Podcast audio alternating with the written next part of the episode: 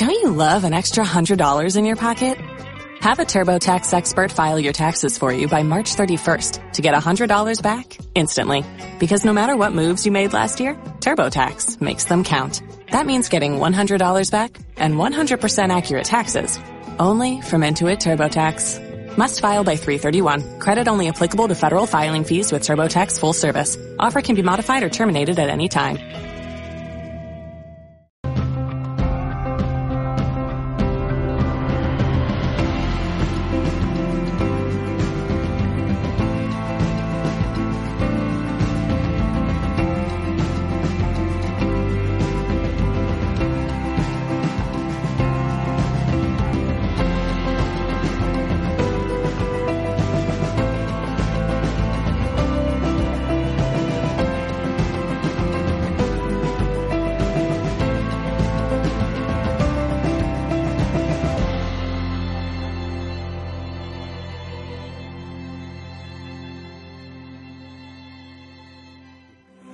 Saludar a nuestro primer invitado, don Jesús Callejo. Buenas noches. ¿Qué tal, Miguel? Otra aventura más en la que estamos, ¿eh? Otra aventura más. ¿Cómo nos gusta el vicio? Estamos viciados, sí, señor.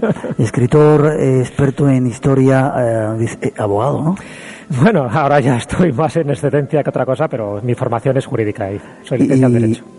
Director del escóbulo de la, de la Brújula y bueno, has compartido, compartimos un montón de aventuras juntos, Sí. lo cual tenemos muchas pendientes todavía. Sí, ya sabes que nuestros destinos se cruzan y siempre en momentos divertidos, mágicos, misteriosos y eso es lo que tú llamas compartir y compartimos desde luego muchísimos Sí, señor. Un placer, os pido un aplauso para Jesús Callejo, nuestro primer invitado. Ya has dado una charla aquí en el Congreso, ¿verdad? Sí. Guapo, guapo, guapo. Y hay un tema interesante que quiero que nos compartas y que nos cuentes al resto de los oyentes del Espacio en Blanco. Tras esa introducción, lo vemos. Pues sí, está un poco un resumen de, de las religiones. Y no me digas que hay una religión que se llama los adoradores de Rambo. Bueno, ya sabes que Rambo con su patada giratoria ha creado mucha liturgia y mucha leyenda urbana. A ver, con Rambo y con Chuck Norris ocurre dos cosas muy similares, en definitiva, pero que ha dejado de ser algo que forma parte del chiste, incluso de, de los foros comunes que hay en Internet, para convertirse en, algunos, en algunas localidades del mundo como eh, referentes a la hora de seguir sus enseñanzas, porque piensan que son inmortales, porque piensan que son capaces de hacer cualquier burrada y sin tener consecuencias. El caso de Rambo, de adoradores de Rambo, los Kamula, que es una etnia que está en Papúa Nueva Guinea, le tienen como un auténtico dios. ¿Por qué? Porque hubo un antropólogo que para evangelizarlos y para, sobre todo, darles a entender un poco la cultura occidental, pues les puso muchas películas de Sylvester Stallone. Entonces, claro, patada va, patada viene, sientes o no sientes las piernas, pues hizo que Rambo para ellos fuera un auténtico ídolo. Y con Chuck Norris, que no llega a ese extremo tan localista, Chuck Norris es más universal, Chuck Norris es la, la persona que ha permitido que todos los que estamos aquí sigamos vivos gracias a sus a- poderes pues Chuck Norris sí que se da una característica muy similar, pero con la diferencia de que no forma parte de un culto privativo y localista como en Papúa Nueva Guinea con Rambo, con John Rambo, sino que todo el mundo, todo el mundo me refiero que sigue sus películas y sigue sus enseñanzas, le tiene como la persona que es capaz ya digo, de hacer prácticamente todo, lo más parecido a Dios. Estamos hablando de una adoración totalmente irónica, satírica, eh, lúdica, sin buscar ninguna, ninguna connotación espiritual. Pero claro, cuando ves tantas referencias, tantos chistes, tantos carteles diciendo aquí adoramos a Chuck Norris, tiene sus mandamientos, tiene su credo, tiene, hombre, claro, por supuesto, tiene sus requisitos, entonces es cuando dices, bueno, pues evidentemente hay toda una religión paródica alrededor de este personaje y sobre todo alrededor de todo lo que puede hacer o no hacer, hasta el punto de que no hay que invocar el nombre de Chuck Norris en vano.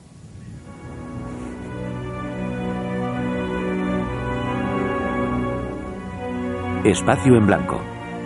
30 años descifrando misterios. Con Miguel Blanco. En Radio Nacional de España.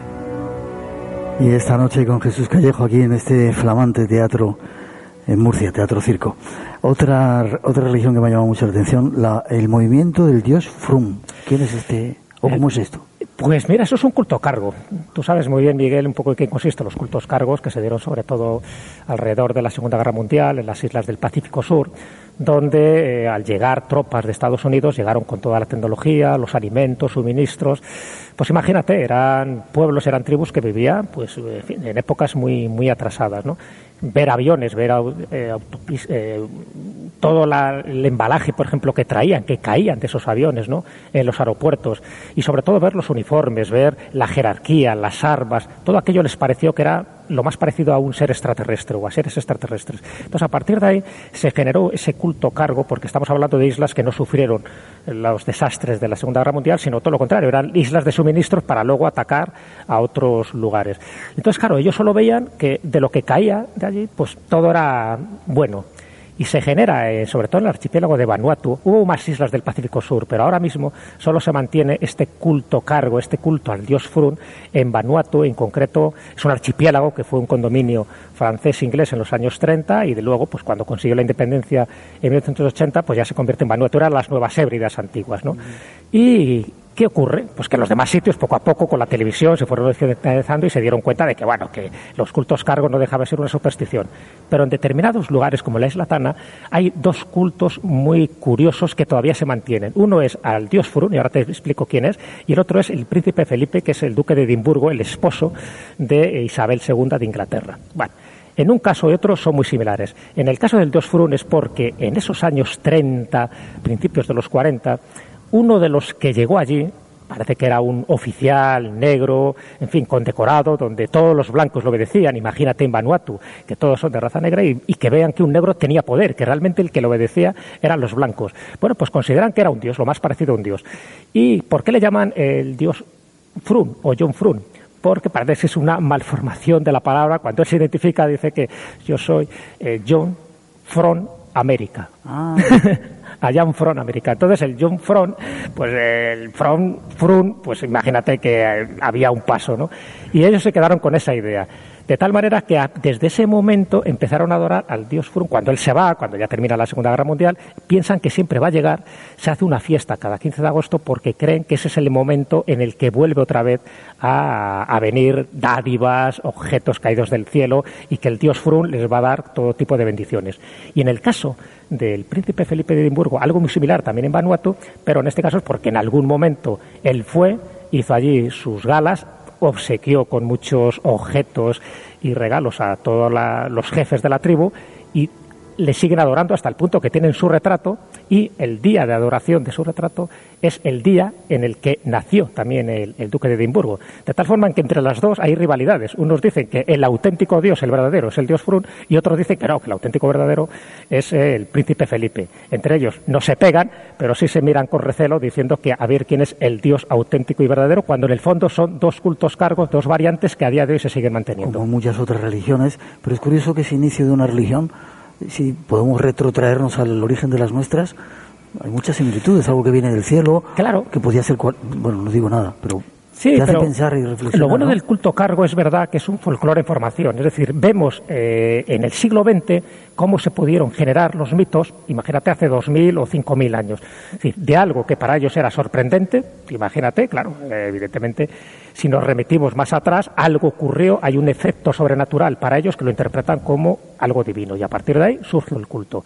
El culto cargo sí se ve claramente como en una mentalidad donde no están preparados para asumir todo este tipo de información tecnológica, ellos lo atienden como si fuera un dios. Un poco lo que decía eh, Arthur C. Clarke. Dice, la tecnología más avanzada es indistinguible de la magia. Es decir, es que no distingues un poco dónde termina la magia y dónde empieza la tecnología. Pues para ellos ocurre lo mismo. Y es verdad que a nivel sociológico se podría extrapolar, porque si esto ocurrió a mediados del siglo XX, con ya la información que teníamos, fíjate lo que hubiera pasado en tiempos pretéritos. Pues evidentemente algo ocurre siempre, un fenómeno extraño, y ese fenómeno extraño, que puede ser una aparición, un objeto luminoso, una entidad que da un mensaje, sea el que sea, y no vamos a especular de dónde viene, pues a partir de ahí empieza una liturgia, empieza una hierofanía, empieza la manifestación de lo sagrado, y de ahí a que haya un sumo sacerdote, haya unos mandamientos y haya un templo, pues hay un paso.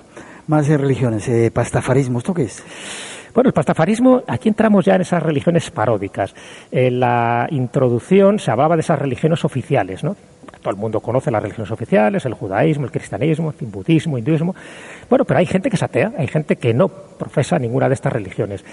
Y ellos creen que aquellos que creen en una religión, imagínate, monoteísta, tienen los mismos fundamentos para creer, por ejemplo, en el monstruo del espagueti volador, que es el, pastafarismo. del espagueti volador. Exactamente, eso es el pastafarismo.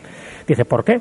Bueno, pues se basan en las mismas analogías. Dice, ¿por qué yo tengo que creer en un Dios eh, omnipotente, que es invisible, pero que no tengo ninguna prueba fehaciente? Pues lo mismo que si yo digo que creo en un monstruo, que es un espagueti, que es volador y además que puede ser invisible, puede transformarse en lo que le da la gana y entonces esa, esa religión paródica, el pastafarismo, tiene también un fundamento muy concreto. Mira, en los años 90 eh, hay un consejo escolar que en Kansas quiere imponer obligatoriamente a los colegios, en los colegios de, de, niños, que se estudie, por una parte, la teoría de la evolución de Darwin, pero también quieren que se estudie la teoría del diseño inteligente, que es una variante del creacionismo, es decir, que todo ha sido creado por Dios y te lo crees o no te lo crees, un dogma de fe. Entonces, eh, Henderson, que era el que crea este movimiento, dice, bueno, ¿por qué se les tiene que obligar a los niños a estudiar también el diseño inteligente? Dice, lo mismo pueden perfectamente estudiar y creer que existe un espaguete, un monstruo del espaguete volador, que es el Moresbol, que sería un poco el acróstico.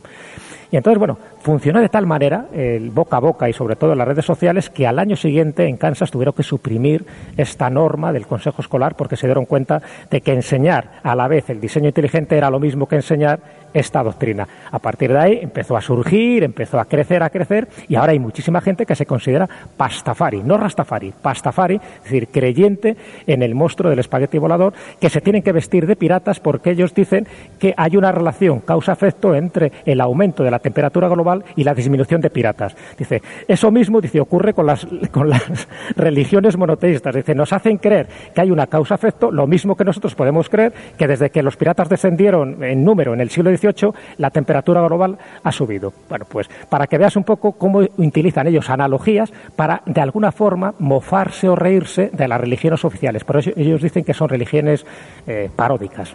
Hay gente para todo, ¿eh? Hay gente para todo, pero cada vez tiene más fieles, pero claro, siempre son fieles que están adscritos dentro de lo que es el ateísmo el agnosticismo. Es decir, si alguien quiere creer en Yahvé, en Jehová, en Alá, yo creo en el monstruo del espagueti volador. Incluso tiene también sus monumentos, por ejemplo, en Crossville, en Tennessee, tienen un monumento. El espagueti volador es una masa de espagueti con dos albóndigas y dos ojos y te lo crees o no te lo crees, pero tienen toda una liturgia, tienen unos mandamientos y tienen unas fechas para celebrarlo por todo lo alto. Te puedes imaginar que se ponen de pasta hasta arriba.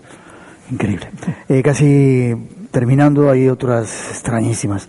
El jedismo. Eso tiene que ver con los, con los jedis. Con los Jedi, claro, claro, claro. Fíjate, toda la saga de, de Star Wars tiene también una parte filosófica. En fin, todo el maestro Yoda, cuando enseña sus mensajes, pues la verdad es que tiene su fundamento. Entonces, eh, hay mucha gente que piensa que esa saga, los fieles son fieles, son auténticos fans. Piensan que ahí hay una serie de enseñanzas soterradas que tienen su fundamento y que se podían practicar, sobre todo basado en lo que es la fuerza. Para ellos, la gran entidad, el gran arquitecto del universo es la fuerza, y la fuerza tiene el lado oscuro, el lado luminoso.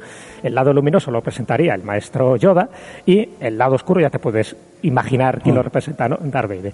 Bueno, pues ellos lo practican, lo siguen, hasta el punto, fíjate, cuando se hizo una estadística en el año 2002, llegó a la conclusión de que en el Reino Unido había unas 400.000 personas que estaban adscritas a a los Jedi, al jedismo. Es decir, eso supone el 0,7 de la población del Reino Unido. Eso supone que es la cuarta religión más seguida en el Reino Unido.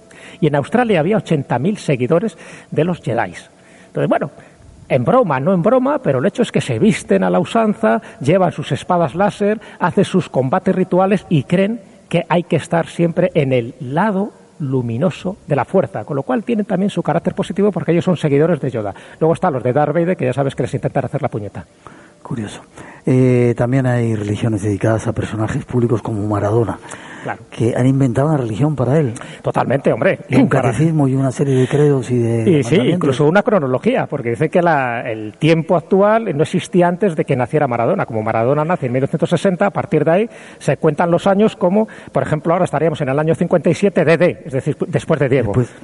ah, después de Diego. después de Diego. Y entonces ya sabes, Maradona es un dios, tiene sus altares, pero eso yo he visto fotografías de altares en Argentina, y no solo en Argentina, hay más de 80.000 seguidores en todo el mundo y en 60 países donde se practica la religión de Maradona. La Maradona, pues es, te puedes imaginar, o sea, tampoco es un ejemplo a seguir, pero, pero para ellos es Dios. Y cuando es Dios, incluso la palabra Dios la ponen con el 10 en el medio. ¿Por qué? Porque llevaba el dorsal número 10. Entonces, Si no crees en él, da igual, pero para ellos hay que creer en él antes que en Pelé. O sea, imagínate hasta qué punto llega. Yo creo que los brasileños no están muy de acuerdo con ellos. Increíble. Eh, también hay de músicos. Eh, una también, religión dedicada a Elvis Presley. Elvis Presley. Bueno, hay una ley de Gaga. Está la religión gagárica, que ya creo ya que con el nombre dice bastante, ¿no? Pero bueno, si alguien quiere seguir a Lady Gaga, tiene su responsabilidad y su karma. Pero en el caso de, Elvis Presley es más curioso todavía. Desde que él muere en el año 1977, cuando muere, en fin, en Graceland, en esa, esa gran finca, ¿no? Donde todavía dice que sigue viendo a, su fantasma. Hay muchos testimonios. Pues él piensan los seguidores que no está muerto, que todavía él sigue vivo, ¿no? Y, entonces por eso aparece en determinados sitios. Claro, por eso hay gente que va de Elvis Presley y todavía hay gente que dice, ah, yo le he visto vivo y tal, lo cual eso se mantiene un poco el mito, ¿no? Pasa como el mito de los grandes dioses y de los grandes héroes, héroes que van a volver en el momento preciso, es decir, cuando la humanidad entre en crisis, aparecerá Elvis Presley con su guitarra para salvarlos, ¿no? Cantando el indirecto. Bueno, pues en el caso de Elvis Presley, a día de hoy se mantiene un tipo de, vamos a llamarlo, de estructura jerárquica, es decir, tiene su sumo sacerdote, hay que vestirse de una determinada manera, justo precisamente en las fechas conmemorativas del Elvis Presley, y se llama así la Iglesia Presleriana, hasta el punto de que tienes que mirar una vez al día, por ejemplo, en dirección a Las Vegas, como no, hay que hacer una vez en la vida, por lo menos, un ritual y, un, y una procesión, casi una peregrinación, hasta su finca donde él muere, donde pasa los últimos años, en Graceland. Y, eh, y, tienes que consumir los 31 productos que él consumía. Tienes que tener el frigorífico. Y esos productos eran salchichas, bacon, en fin, eh, crema de cacahuete y los lasantes que los utilizaba mucho para mantenerse en forma. Entonces yo no sé si es recomendable esta, esta religión seguirla, pero lo que sí te puedo asegurar es que adelgazas bastante.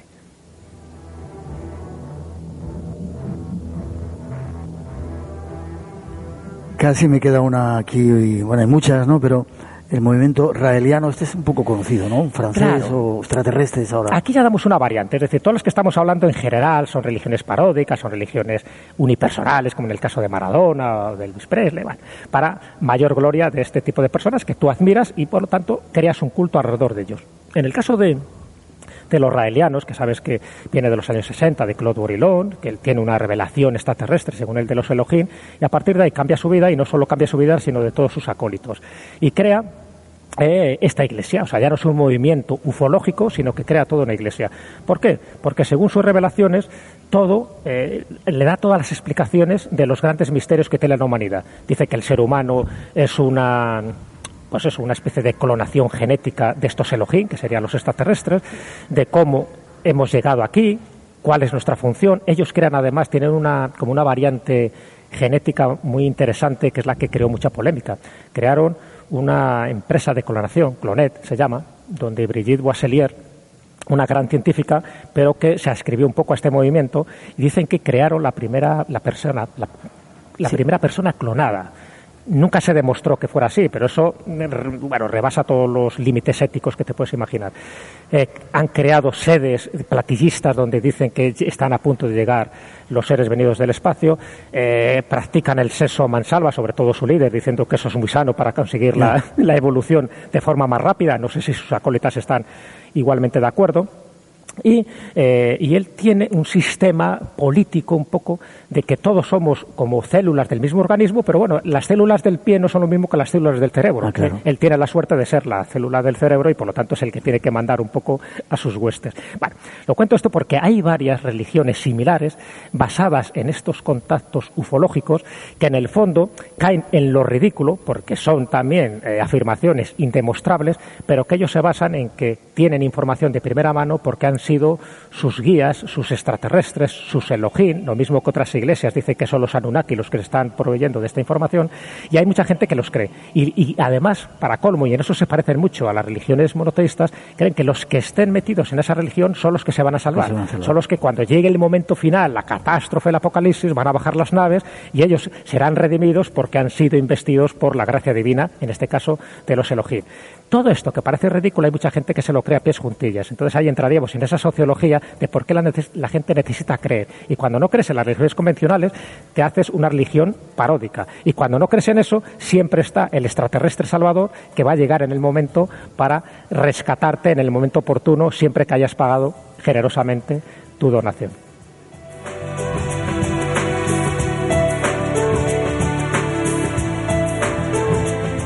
El ser humano necesita creer, estamos un poco locos. Gracias Jesús. Forma de contacto y que sigamos viéndonos en estas aventuras. Pues la forma de contacto, bueno, a través del programa de la Escuela de la Brújula, que cada semana colocamos y por lo tanto, pues ahí nuestra página web, que se llama así, la escuela de la brújula.com, pues ahí nos puede ver. Y luego a través de Facebook, yo tengo mis dos páginas, Jesús Callejo en la página personal y la página profesional. Toda la gente que me mande un mensaje, a todos contesto porque yo creo que es lo mínimo que se puede pedir. Entonces, gracias. Os pido un aplauso, gracias, que sigamos viéndonos y que deseo lo mejor.